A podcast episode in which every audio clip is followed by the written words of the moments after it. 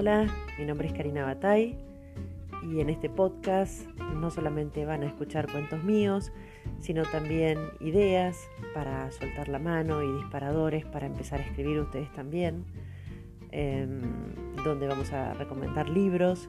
y sobre todo a divertirnos, porque la escritura es como volver a jugar, es volver a ser niños otra vez.